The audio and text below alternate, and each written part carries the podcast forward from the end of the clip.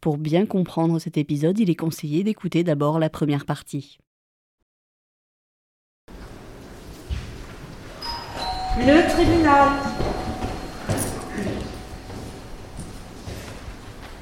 Ses jambes ne le portent plus.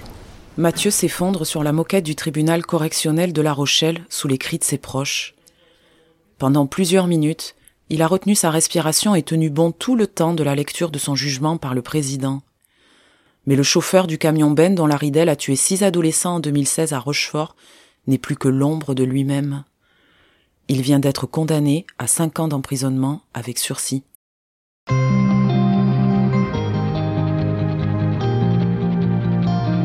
Bienvenue dans Angle droit, le podcast de la rédaction sud-ouest de La Rochelle par Sophie Carbonel.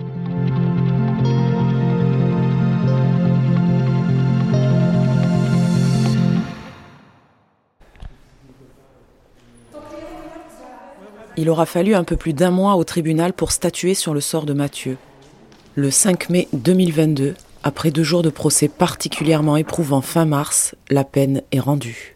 Cinq ans de prison avec sursis simple. Le prévenu, aujourd'hui âgé de 29 ans, ressort libre du palais de justice de La Rochelle, sans autre obligation que celle de ne plus conduire un poids lourd et de ne pas commettre d'infraction pendant cinq années. À la sortie de la salle d'audience, les familles des victimes rejettent les journalistes d'un signe de la main. Il faut encore digérer.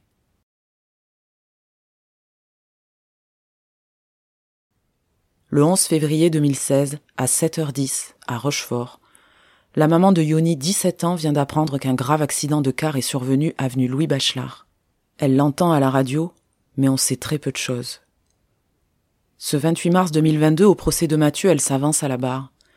Elle raconte la pire journée de sa vie. L'accident s'est produit à Rochefort, mais Yoni était dans un car pour se rendre à Surgères. Elle ne pense pas à lui. Vers huit heures, par acquis de conscience, elle appelle le lycée de son fils. Yoni n'est pas là. Mais peut-être que l'accident a retardé son car, se dit-elle. Elle va finalement chez l'opérateur de transport scolaire Keolis. On ne sait rien. Et puis elle va aux urgences de Rochefort. Toujours rien. Alors elle décide de se rendre sur les lieux de l'accident. Il est neuf heures. Un pompier l'accueille, elle donne le nom de son fils, on lui répond seulement de ne pas écouter les médias, on l'installe dans une petite salle. Là, il y a déjà une autre maman qui, comme elle, ne sait rien, si ce n'est qu'il y a six morts.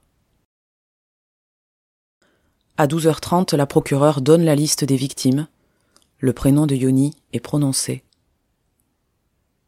Jusqu'à la fin, vous croyez que votre fils n'est pas dedans. Vous avez l'impression qu'on vous vole un truc. Yoni venait tout juste de fêter ses 17 ans la veille du drame.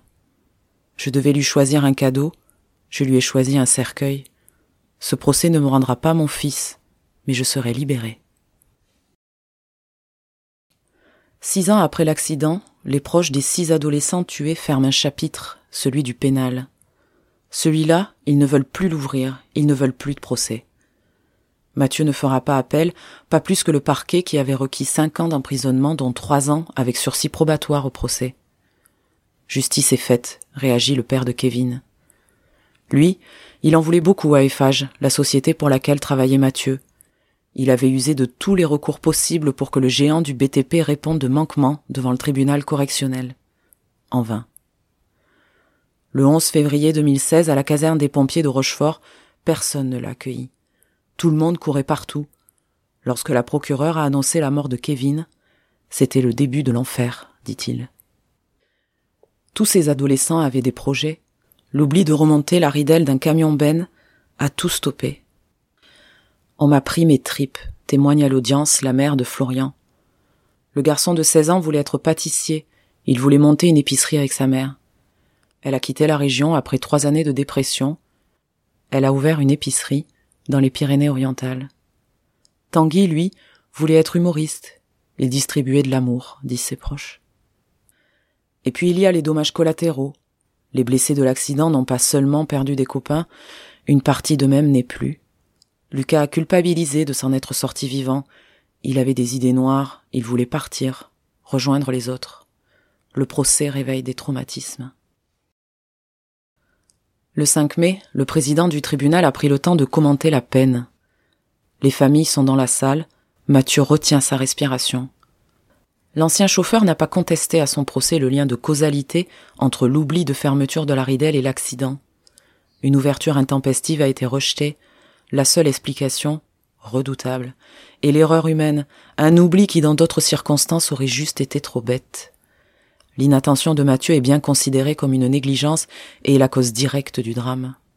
L'homicide et les blessures involontaires sont caractérisées. La personnalité du chauffeur a pesé lourd dans le quantum de la peine. Mathieu a toujours mené une vie honnête et droite, n'a jamais été condamné. Le président confirme son sérieux, sa conscience professionnelle.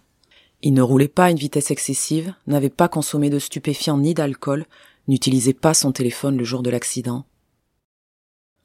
Que valent six vies et plusieurs destins brisés? À la sortie du tribunal, les avocats des parties civiles saluent en majorité une décision équilibrée. Tous avaient préparé leur client.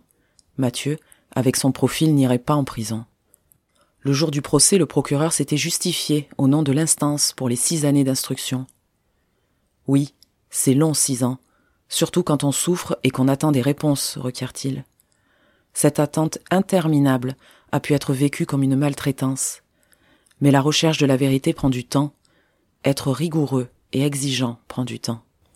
Le procureur évoque cet énorme gâchis, conséquence de coïncidence et de négligence d'un homme ordinaire qui adorait son métier. Un destin funeste décrit l'avocat de la défense comme si une puissance avait fixé de façon irrévocable le cours de cet événement. Pour l'appuyer, il liste les qualités de son client. Mathieu, douze points au permis de conduire, qui ne fume pas, ne boit pas, un garçon qui nous ressemble et qu'il est bien difficile de juger au regard du résultat que son oubli a engendré. L'avocat du prévenu ne plaide pas la relaxe, il admet qu'il est probable qu'il n'ait pas relevé cette ridelle. La loi appelle ça une faute d'imprudence. Ça donne la mesure de la nature du geste. Mais nuance. Nous jugeons une faute simple. L'enjeu est dans la peine. Il porte dans sa chair, dans son esprit, l'immensité du désastre. N'importe lequel d'entre nous est faillible, parce que nous ne sommes que des hommes.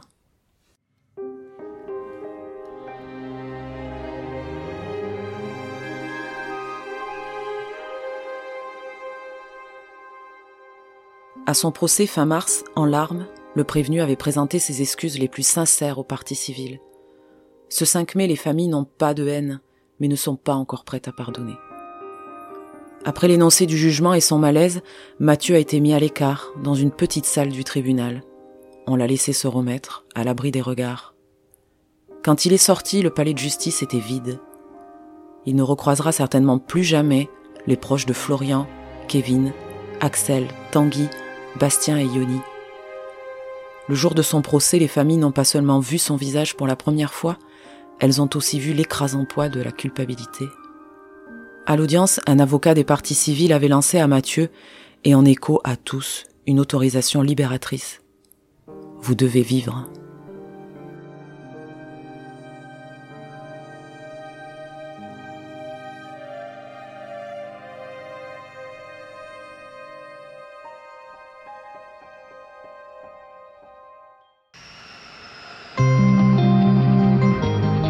Merci d'avoir écouté ce podcast. Vous pouvez retrouver tous les épisodes d'Angle droit sur le site internet sudouest.fr ou sur la plateforme de votre choix, YouTube, Spotify, Google Podcast et Apple Podcast.